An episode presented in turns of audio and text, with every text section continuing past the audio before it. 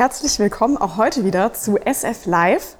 Und wir sind ausnahmsweise mal wieder vor unserer Produktionsinsel Java, die man vielleicht im Hintergrund ein bisschen sehen kann. Und haben heute ein super spannendes Thema vor uns. Und zwar schauen wir uns an, was sind eigentlich Datenräume und wie organisieren die die Produktion der Zukunft? Wir stellen uns die Fragen, was ist damit überhaupt gemeint? Wie muss man sich das vorstellen und welche Vorteile vor allem hat ein Datenraum eigentlich für Unternehmen in der Praxis? Meine drei Experten, die heute zu Gast sind, sind alle bei diesem Thema irgendwie involviert. Sie haben sehr unterschiedliche Perspektiven und können, glaube ich, deswegen ein sehr interessantes Gesamtbild für uns heute erzeugen. Virtuell zugeschaltet würde ich gerne als erstes den Jörn Peschke begrüßen. Er arbeitet bei Siemens und ist auch in der Plattform Industrie 4.0 aktiv. Hallo Jörn, schön, dass du heute dabei bist. Hallo, vielen Dank für die Einladung. Dann habe ich hier bei mir vor Ort einmal Simon Bergweiler. Er ist Teil von unserem Team in der Smart Factory und arbeitet beim DFKI. Er ist sozusagen einer der Wissenschaftler, die im Hintergrund unsere Inhalte zu einer Vision verknüpfen. Herzlich willkommen, Simon. Ja, von meiner Seite. Vielen Dank. Und hier zu meiner Linken Keren Siverlingam.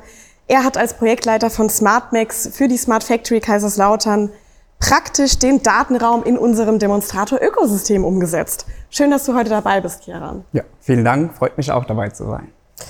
Mein Name ist Larissa Theis. Ich bin Content Marketing Managerin in der Smart Factory und ich freue mich auf einen richtig spannenden Talk heute mit meinen Gästen. Bevor wir loslegen, nochmal der Hinweis, wir sind ja hier in einer Live-Sendung. Also können Sie, liebe Zuschauer und Zuschauerinnen, natürlich jederzeit Fragen stellen, entweder per E-Mail, wie jetzt hier eingeblendet ist, oder über LinkedIn und YouTube. Und die Fragen werden dann direkt hier zu mir ins Studio weitergeleitet und ich gebe die dann natürlich an unsere Experten weiter. So, ich würde sagen, dann starten wir doch direkt mal ins Thema rein und zwar mit meiner ersten Frage an dich, Keran. Du hast ja in SmartMax maßgeblich die technische Umsetzung von Datenräumen begleitet. Was ist denn überhaupt ein Datenraum? Ja, ich habe heute Morgen tatsächlich mal im Internet geschaut, was die Allgemeinheit denn so unter Datenräumen versteht und bin auf eine sehr interessante Webseite gestoßen, die den Datenraum als wirklichen physikalischen Raum beschreibt. Wenn wir ganz ja, zurück in die Vergangenheit gehen, wenn man geheime Dokumente teilen wollte, musste man in einen Raum gehen, der wurde abgeschlossen und in diesem abgeschlossenen Raum konnte man sich die Dokumente in Papierform anschauen. Und wie lange man die anschauen durfte, ob der Teilnehmer die Daten oder die Dokumente kopieren durfte, das hat alles der, äh, das Unternehmen bestimmt, wem die, dieser Raum gehört hat. Und wenn wir das ins Virtuelle übertragen, haben wir auch in virtuellen Datenräume. Und die ganz klassische Beziehung, wenn wir Informationen, Daten austauschen wollen, ist quasi eine 1 zu 1 Beziehung.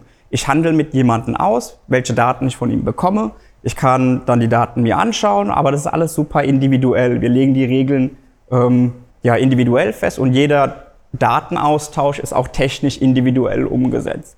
In den letzten 10, 15 Jahren kamen ja dann die Plattformen auf. Das ist quasi ein Datenaustausch von einem zu vielen. Das heißt, wir haben viele Dat äh, Teilnehmer und wir haben eine Plattform, die irgendjemandem gehört und wir haben eine, ja, eine eins zu viele Vernetzung. Was wir aber wollen, ist quasi eine viele zu viele Vernetzung. Das heißt, wir wollen viele Teilnehmer, die sich mit vielen anderen Teilnehmern vernetzen können, ohne dass jemand, dass eine Instanz die Datenhoheit oder die Hoheit über diesen Datenraum hat. Und wir verstehen unter Datenräume dezentral verteilte virtuelle Räume, wo viele mit vielen kommunizieren können. Mhm. Auf jeden Fall eine spannende Einschätzung. Ich würde jetzt gern mal dich fragen, Jörn, wie du das aus Sicht von einem großen Unternehmen siehst. Würdest du da zustimmen zu dieser Definition? Ja, grundsätzlich natürlich. Ähm, also Datenräume sehen wir eben als ein ganz wesentliches Konzept, um die Herausforderungen, die heutigen und die zukünftigen von Produktion zu adressieren und äh, darauf zu reagieren. Und es ist sicher auch ein ganz wichtiges Kernelement der Digitalisierung. Ähm, die gerade schon angesprochene Vernetzung ermöglicht dann auch die Umsetzung von ganz neuen datengetriebenen Applikationen im Produktionsumfeld. Und die Bereitstellung von Daten aus der Produktion, die sichere und vor allem zuverlässige Bereitstellung, ist sicher ein ganz wichtiger Aspekt auch eines Datenraumes, ähm, da der gerade schon angesprochene bilaterale Datenaustausch häufig nur sehr aufwendig und mit entsprechend hohen Integrationskosten auf der IT, aber auch auf der OT-Seite zu realisieren ist. Und die Offenheit von Datenräumen ermöglicht im Gegensatz dazu die Interaktion von vielen Partnern, auch das wurde ja gerade schon gesagt, nach ganz definierten Regeln und damit auch das Zusammenführen von verschiedenen Aspekten, die eine Fragestellung adressieren. Dieses Zusammenführen von crossfunktionalen Daten ist heute häufig nicht möglich, weil die Daten einfach durch Systemgrenzen getrennt sind und ein Zusammenführen entweder sehr aufwendig oder in Extremfällen sogar unmöglich ist.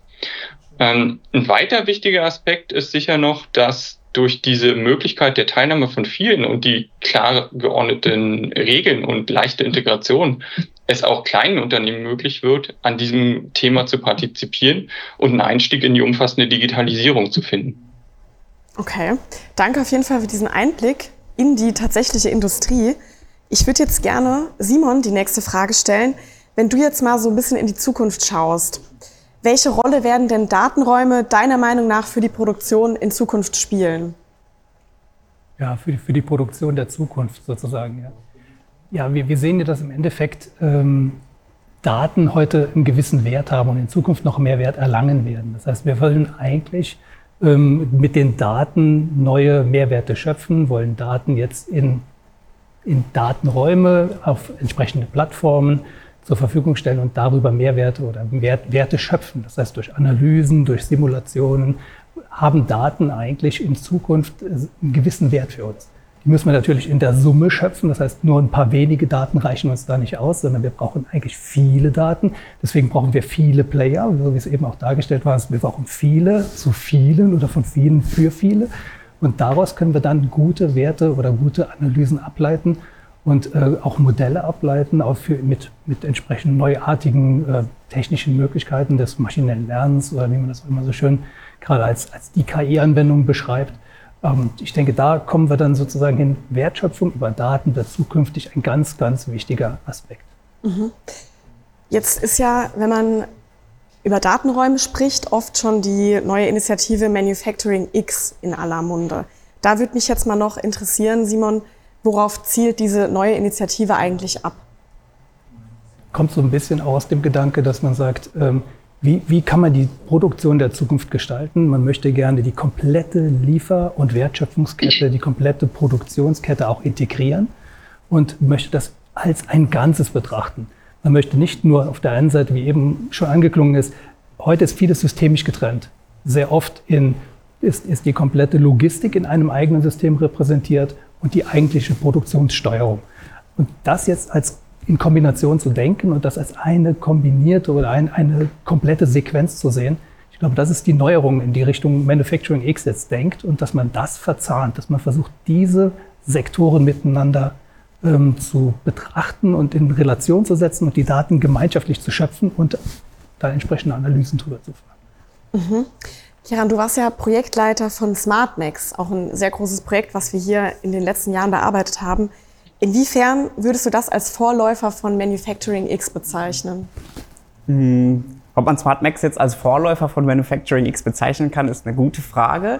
Wir in SmartMax haben ja jetzt die letzten drei Jahre untersucht, wie können wir Daten aus der Produktion heraus in einem Datenraum teilen.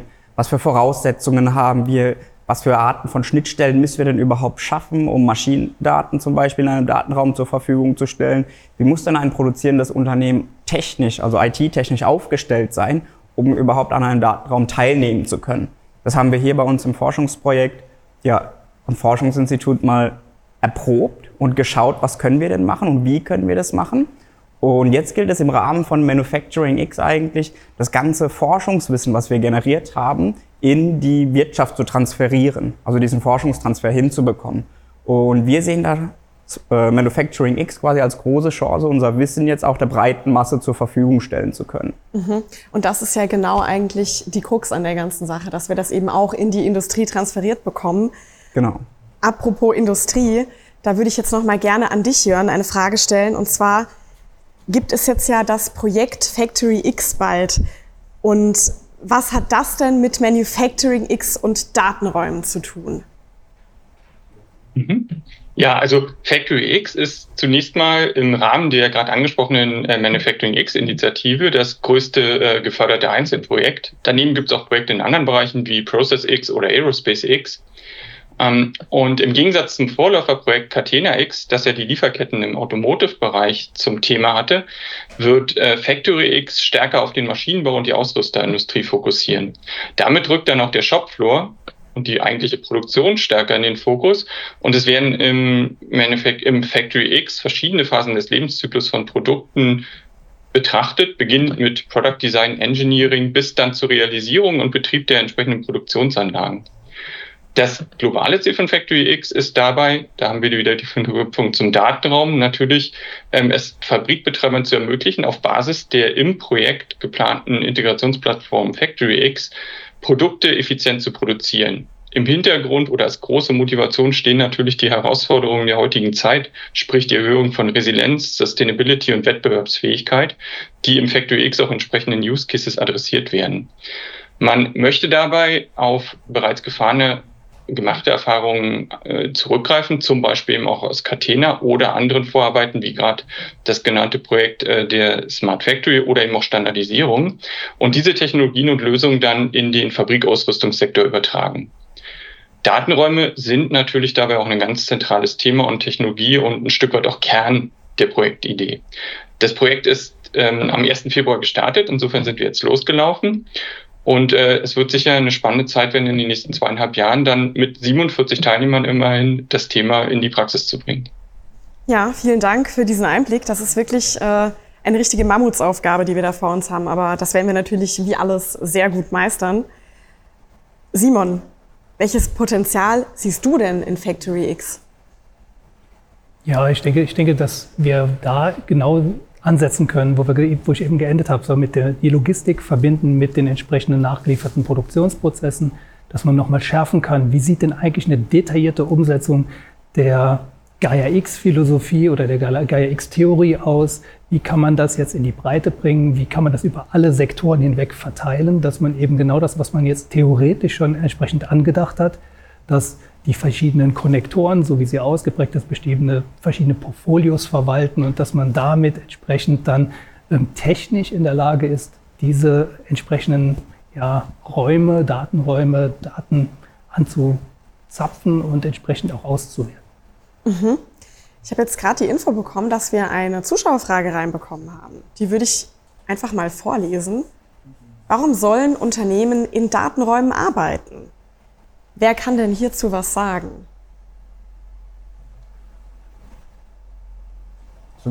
Ja, ich kann gerne ja, darauf gerne. antworten. Wir in Smart Max haben ja erprobt, wie wir Datenräume effizient für die Produktion nutzen können. Da haben wir auch mit unseren Produktionsinseln jeweils verschiedene Unternehmen simuliert. Das ist jetzt alles aus der forschungstechnischen Perspektive, aber wir haben gemerkt, dass wenn wir ein, ja, einen Connector für einen Datenraum haben, für eine Produktionsinsel, können wir diesen auch sehr, sehr schnell auf andere Produktionsinseln oder auf andere Unternehmen in diesem Fall ähm, ja, deployen, also zum Einsatz bringen.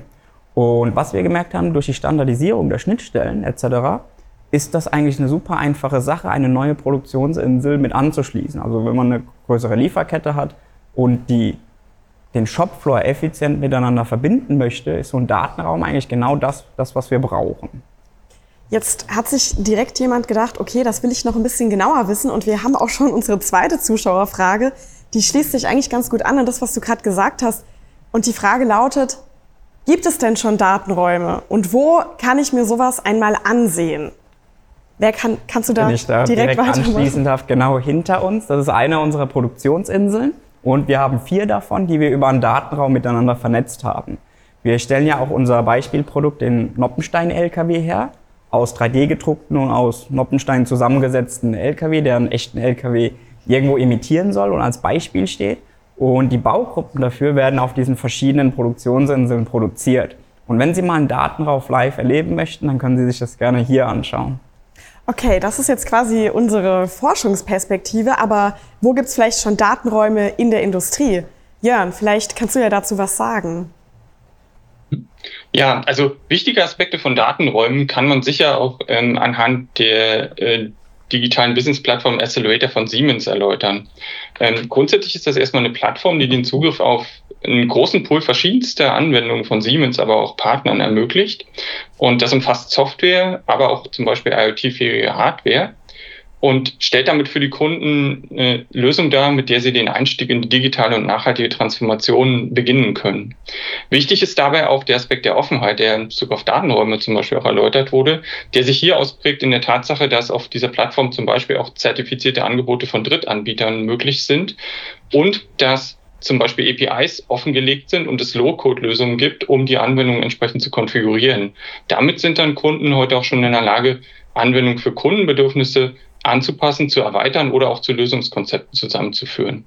Um das vielleicht noch ein bisschen zu illustrieren, mal ein Beispiel. Ähm, wenn man die Aufgabenstellung gerade sehr aktuell, denke ich, Dekarbonisierung anschaut, also die Minimierung des CO2 CO2-Footprints von Produkten, was auch den entsprechenden Produktionsprozess beinhaltet, dann müssen verschiedenste Prozesse und Technologien verbunden werden, um diese Fragestellung zu lösen. Zum Beispiel in Frage des Produktdesigns, ähm, welches Material wird eingesetzt, der Energiebedarf von einzelnen Produktionsschritten muss erfasst werden, weil man daraus über CO2-Äquivalenzen dann natürlich den entsprechenden Beitrag ableiten will oder auch die Verfolgung von CO2-Daten über Lieferketten hinweg. Ähm, auf unserer Plattform findet man alle Angebote zu einem, so einem Thema zusammengefasst, so dass sich ein Kunde da heute dann auswählen kann, welche Lösungen, Offerings ihn interessieren und die auch ohne aufwendige Programmierung seinen Bedürfnissen entsprechend zusammenstellen und zu einer maßgeschneiderten Lösung bauen kann. Mhm, das klingt auf jeden Fall total spannend. Vielleicht eine etwas ketzerische Frage jetzt. Also die Plattform Accelerator ist ja letztlich eine Siemens-Lösung, wenn ich das richtig verstanden habe. Und will dann nicht Siemens am Ende auch damit Geld verdienen? Und ist das überhaupt im Sinne von Factory X? Ja, also Gerne. Bitte? Ja, nee, gerne. Gerne.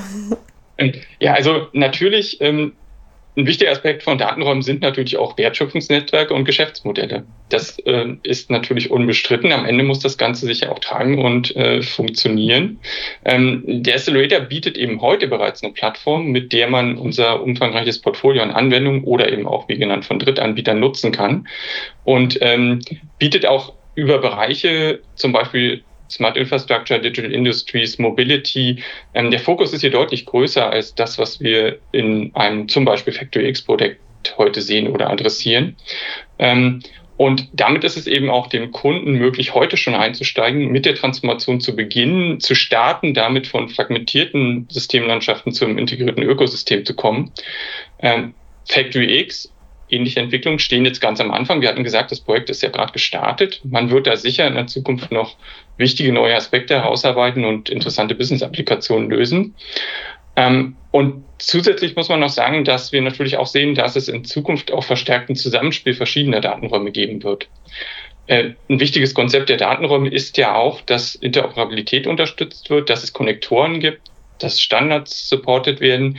Und dies wird ermöglichen, in Zukunft auch solche Räume leichter interagieren zu lassen, als das in der Vergangenheit der Fall war. Mhm.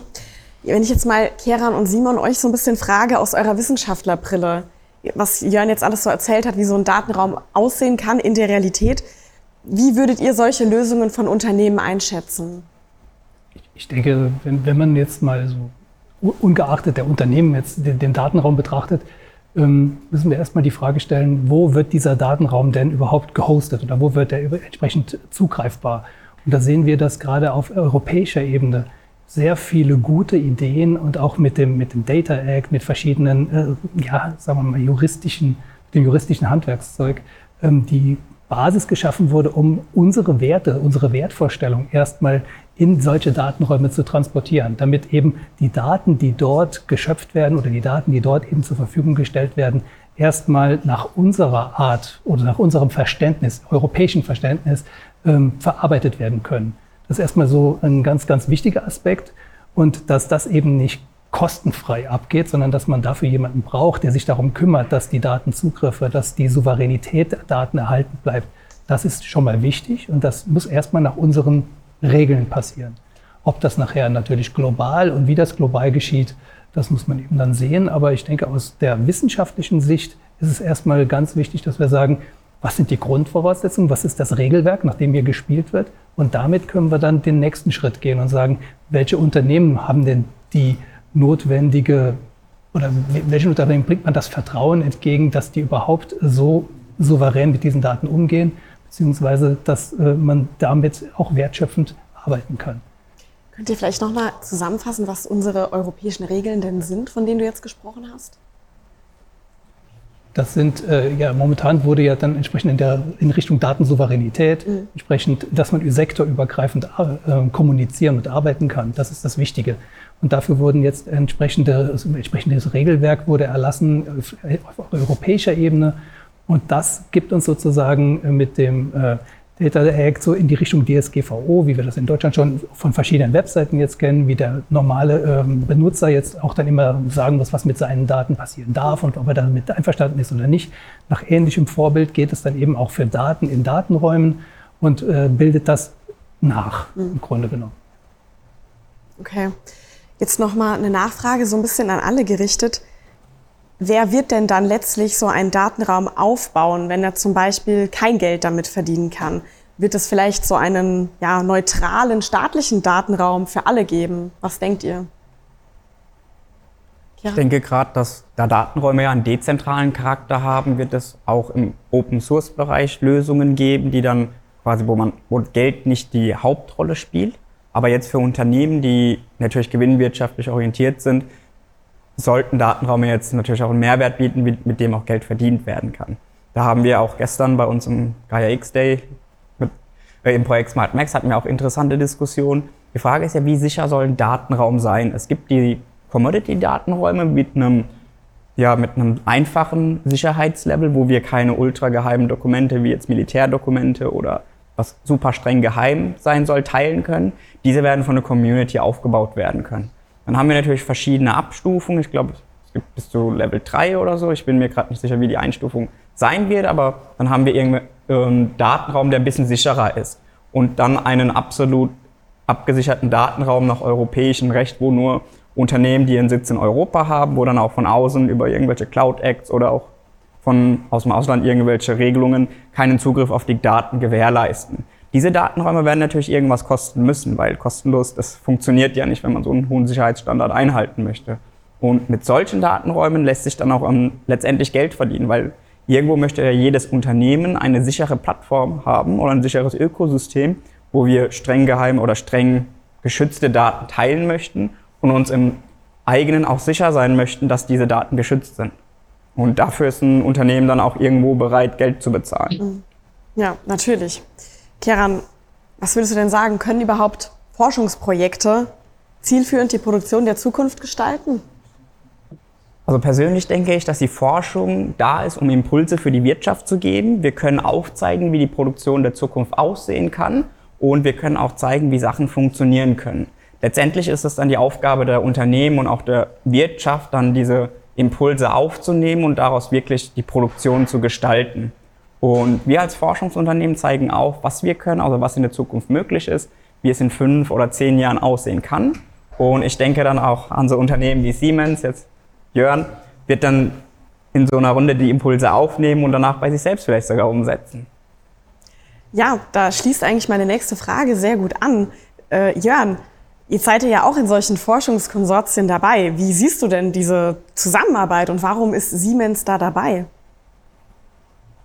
Ja, das ist für uns natürlich ein ganz wichtiger Aspekt der Zusammenarbeit in, äh, in diesen entsprechenden Konsortien. Zum einen, äh, wir haben ja da die Möglichkeit, mit einer Vielzahl von verschiedenen Teilnehmern, die zusammengebracht werden, an diesen Fragestellungen zu arbeiten. Wir haben da zum Beispiel in Factor X gibt es ganz klar definierte Rollen, wo man dann auch gut schauen kann, wie spielt das zusammen, wer trägt was bei. Und äh, das ermöglicht uns eigentlich ein sehr interessantes vorwettbewerbliches Umfeld zu haben, in dem wir solche neuen Ansätze und innovative Applikationen entwickeln, auch ein Stück weit erproben können und das dann natürlich auch später in unser eigenes Portfolio oder das unser Partner überleiten können. Wichtig ist da auch, denke ich, die Verzahnung mit anderen Aktivitäten, sei es zum Beispiel die Plattform Industrie 4.0 oder auch die Smart Factory und ähnliche Initiativen die ja auch an den Förderthemen entsprechend beteiligt sind. Ähm, was vielleicht auch ein interessanter Aspekt ist, wenn man eine kleine Rückschau oder vielleicht eine aktuelle Schau auf das Catena-Projekt sieht, dass man eben auch verschiedene Elemente adressieren kann. Also in Catena gibt es ja einen Dreiklang zwischen dem Förderprojekt, dem Catena Verein, der sozusagen in Zukunft die Standardisierung und Weiterentwicklung und Zertifizierung der Teilnehmer übernehmen wird, und äh, entsprechenden Betreiberfirmen, die dann die Infrastruktur zur Verfügung stellen. Also da kann es dann durchaus auch sehr weit in die praktische Umsetzung gehen, vielleicht weiter, als man das in der Vergangenheit aus entsprechenden Fördervorhaben äh, gesehen hat oder gewohnt war. Okay, danke für den spannenden Einblick. Simon, ich habe noch mal eine Frage an dich. Die Vision ist ja, dass Unternehmen über Plattformen und Datenräume Services anbieten oder auch nutzen können. Wie kann denn sowas aussehen? Ja, in unseren entsprechenden Demonstratoren zeigen wir ja, wie man entsprechend die Dienste, wie die Wertschöpfung über diese Dienste dann aussehen kann. Das heißt, wir haben auf der einen Seite denken wir erstmal die, die herkömmliche Produktion, dann modularisieren wir, wir teilen die entsprechend auf und versuchen dann eigentlich den Überbau neu zu denken. Das heißt nicht mehr diese klassische äh, Automatisierungspyramide, sondern wir versuchen es sehr modular, sehr flexibel zu denken und versuchen diese Impulse sozusagen in die, in die oder zur Industrie hin äh, entsprechend auszusenden und versuchen auch da bis zu einem bestimmten Grad schon in die Umsetzung zu kommen. Aber so für uns Forscher beginnt äh, oder hört im Endeffekt mit dem Prototyp die Entwicklung auf, weil wir diese Pilotierung gar nicht leisten können, auch gar nicht ähm, in den finanziellen Rahmen stemmen können. Deswegen, wir entwickeln dann entsprechend unsere Konzepte und transferieren sozusagen diese auf der Basis und zeigen das in unseren Umsetzungen. Das heißt, wir haben jetzt mehrere Anlagen, wir haben mehrere ähm, Dissertationen, die auch alle in, diese, in dieses äh, Ökosystem einzahlen und deshalb können wir da eigentlich ganz gut die Anknüpfungspunkte schaffen. Mhm. Was mich jetzt noch interessieren würde, ist so ein bisschen das Thema, wie kann das überhaupt alles miteinander kommunizieren? Und da frage ich mich natürlich jetzt mal so ein bisschen an Keran und Jörn gerichtet, welche Rolle spielen denn Standardisierungen bei solchen Forschungsvorhaben wie jetzt zum Beispiel SmartMax oder eben auch Factory X? Wir hatten das ja schon gestern auch nochmal an unserem Live-Day hier diskutiert. Standardisierung spielt eine sehr, sehr wichtige Rolle. Wir wollen ja unternehmensübergreifend arbeiten. Wir wollen ja mit möglichst vielen verschiedenen Herstellern zusammenarbeiten. Und wir wollen ja auch einen sehr einfachen Wechsel zwischen, äh, mit, zwischen den Teilnehmern irgendwo realisieren. Und das geht nur mit Standardisierung. Hier bei uns betrachten wir jetzt OPC-UA und Verwaltungsschale. Das sind so zwei Aspekte in der Produktion, die in den letzten Jahren sehr viel Fahrt aufgenommen haben. Da schauen wir, wie wir diese sinnvoll in einem Datenraum einsetzen können. Und da spielt ja Siemens auch eine große Rolle mit den Steuerungen, OPC, OA, das ist ja alles sicherlich ein Begriff. Ja, möchtest du da vielleicht noch ergänzen, Jörn? Ja, genau. Also da kann ich mich eigentlich erstmal nur anschließen. Äh, Gerade die beiden genannten Standards, also OPCUA mit entsprechenden Companion Specifications, die eben den Zugriff auf Felddaten zum Beispiel sehr äh, deutlich strukturieren und ermöglichen, aber eben auch die ähm, Asset Administration Stelle, also Verwaltungsstelle, spielen da sicher eine ganz herausragende Rolle. Ähm, bei der Verwaltungsschale kommt zum Beispiel auch der Aspekt, dass man Semantik in Modelle einbringen kann, was ja gerade für Datenräume und die damit ermöglichte automatisierte Interpretation von Daten eine ganz wichtige Voraussetzung ist. Das betrifft auch ganz unterschiedliche Basisthemen und Technologien, ähm, übergreifende Dinge wie zum Beispiel ein Digital Product Passport, der es eben ermöglicht, über den Produktlebenszyklus produktbezogene Daten bereitzustellen, auszutauschen, ähm, anzureichern oder eben auch ganz spezifische Dinge beispielsweise mal hier nur genannt, sowas wie Modellierung von Capabilities in Submodellen, die eine wichtige Voraussetzung sind für flexible Produktionsanlagen, modulare Anlagen oder auch verteilte Produktion oder Manufacturing as a Service Ansätze. Okay, vielen Dank. Jetzt nochmal eine Frage in Richtung von unserem ja, Demonstratornetzwerk, unserer Shared Production Kaiserslautern. Simon, wie passt denn da jetzt das neue Projekt Factory X rein? in, dem, in dieses komplette Shared Production Konzept. Das heißt, wir bilden das ja eigentlich schon nach. Das heißt, in dem im Projekt SmartMax haben wir begonnen, dieses ähm, Wimmelbild im Grunde genommen aufzuzeichnen, dass wir verschiedene Produktionseinheiten haben. Diese komplette äh, Produktion dreht sich um ein Produkt. Man hat unterschiedliche Perspektiven auf das Produkt, fertigt an unterschiedlichen Stellen unterschiedliche Teile, lässt die zusammenfließen. Man hat sogar den Reuse-Gedanken mit eingeflochten, dass man sagt, wir haben auch gebrauchte Teile, die wir wieder in den normalen Lebenszyklus einfließen lassen können, damit auch wieder über solche Konzepte wie den Produktpass bewerten, sind die Teile noch gut, können die noch eingebaut werden. Dann kann man in der Preisgestaltung entsprechend arbeiten und damit ja, neuartige Konzepte ausprägen. Einmal kann man damit auf Lieferketten oder Problematik, die Problematik in den Lieferketten reagieren. Man kann aber auch zukünftige neuartige äh, Produktionszyklen, neue Sequenzen, neue Wege durch die Produktion ähm, sehr, sehr feingranular äh, ausgestalten und auch ähm, in unseren Anlagen dann immer wieder ähm, neuartig zusammenstellen. Mhm. Das klingt auf jeden Fall super spannend. Ich freue mich dann schon auf die ersten Ergebnisse. Simon, welche Rolle spielt denn jetzt die Smart Factory KL konkret in diesem Projekt? In dem Projekt werden wir uns verschiedenen Schwerpunktthemen widmen. Das heißt, wir haben unter anderem dann auch die Betrachtung der, wie, wie kommunizieren genau diese Großfabrikeinheiten miteinander, wie kommuniziert man über diese Sektoren hinweg, die ich eben beschrieben habe, wie binden wir die Lieferkette in unsere entsprechende Betrachtung mit ein. Auch ähm, von der anderen Seite, wie planen wir neuartig, wie denken wir Fehler, Fehler im System, wie denken wir Ausschuss, wie können wir das neu äh, in unsere Betrachtung mit einbeziehen. Denn momentan haben wir sehr oft die idealisierte Betrachtung und dann ähm, eher dieses, wie bauen wir das modular zusammen, wie lösen wir die, die Automatisierungspyramide auf. Jetzt ist eben die der andere, andere Perspektive, wie können wir Fehler unterschiedlich, wie reagieren wir auf Fehler, wie können wir Handlungsempfehlungen ableiten, wie können wir auf verschiedene, sich ankündigende Fehler auch schon frühzeitig reagieren und das in das entsprechende System propagieren. Ich glaube, das sind so die Aspekte, die jetzt ähm, neuartig hinzukommen und die auch Factory X nochmal äh, für uns eine, eine neue Perspektive bieten. Okay, das klingt super spannend. Jörn, wie ist es denn mit Siemens? Welche Rolle spielt ihr genau im Konsortium? Du hast es ja schon angedeutet, vielleicht kannst du es noch mal kurz zusammenfassen. Ja, genau. Also wie wichtig uns das Thema ist, sieht man vielleicht unter anderem daran, dass wir zusammen mit SAP die Konsortialführerschaft für das Projekt übernommen haben. Ähm, und wir arbeiten natürlich auch aktiv in den verschiedenen Teilprojekten mit und sind in allen von den elf Use Cases von Factory X beteiligt. Schwerpunkte sind hier zum Beispiel äh, das Thema Integrated Toolchain und Collaborative Engineering oder auch die modulare Produktion, um das mal auf zwei einzuschränken. Aber wie gesagt, eigentlich interessiert uns an der Stelle wirklich die ganze Breite, die in Factory X abgedeckt wird. Okay, Dankeschön. Ich freue mich auf jeden Fall auf das Projekt. Ich würde jetzt gerade Simon noch mal so eine kleine Abschlussfrage stellen. Wo und wie zeigt denn die Smart Factory KL jetzt richtig konkret Datenräume? Auf der Hannover Messe. Das heißt, das ist entsprechend unser, unser nächster großer Auftritt. Das heißt, wir planen auch jetzt schon alle Inhalte für die Hannover Messe und würden gerne alle dort begrüßen, dass wir unseren Datenraum, den wir jetzt äh, auch nochmal stark beschrieben haben, den werden wir dort präsentieren. Wir werden den entsprechend an unsere Anlage einbinden, haben dort nochmal eine entsprechende Erweiterung, die Gebrauchteile bewertet und wieder in den normalen Produktionszyklus einbaut, damit werden wir jetzt nochmal zeigen, wie man den Produktpass, wie man die entsprechende Verwaltungsschale in die ähm, Einbindung oder in die entsprechende ähm, Umsetzung bringt. Und ich glaube, das ist ein, ja, ein, ein, ein, ein Besuch wert. Deswegen kommen Sie doch bitte alle bei uns am Stand vorbei und besuchen Sie die neuartige Anlage der Smart Factory. Genau, das ist doch mal ein toller Appell. Damit ist auch unsere Sendungszeit schon wieder abgelaufen für heute. Erstmal vielen Dank an Simon, Keran und Jörn für die tolle Diskussion und dass ihr heute dabei wart.